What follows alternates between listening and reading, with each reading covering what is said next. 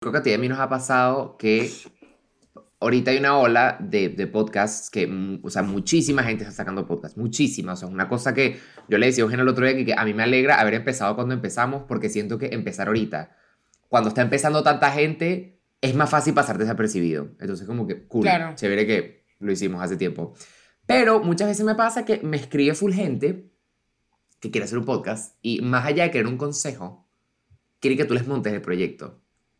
Y es que, ah, Ok. entonces, ok. coño, es así que te preguntan demasiadas vainas, pero es como una persona con la que tú no tienes ningún tipo de relación. Una cosa es que yo tengo un amigo cercano que te llegue Tina y Tina te diga, coño, Evo, ¿sabes qué? Se me ocurrió hacer un podcast de nutrición, lo que sea. ¿Será que me echas un cable ahí con tal vaina? Marico, Tina es tu amiga, ustedes tienen esa relación, tú le echas un cable. Pero una persona que no te habla en ningún contexto, o sea, una persona conocida, Pero tiene que, no es ser tu conocida. círculo Exacto. en Exacto, porque desconocido pues es un loco. Cualquier persona No, es un ah, ok.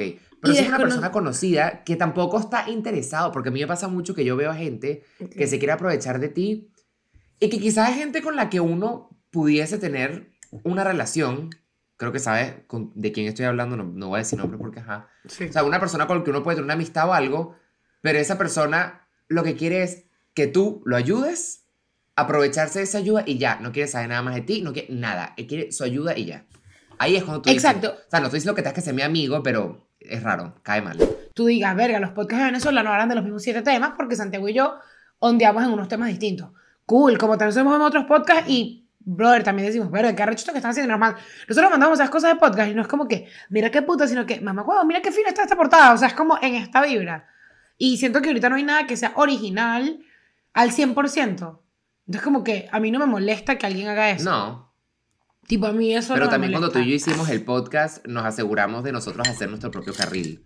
Porque esa es la cosa. Hay veces que cuando un contenido es muy parecido, hay un carril y hay quizás un lugar para una persona y te tienes que pelear por ese carril. En cambio, tú y yo, como estamos en un carril muy específico, la gente puede tener el carril que quiera y puede ser un carril arrechísimo y exitosísimo, pero no es el mismo.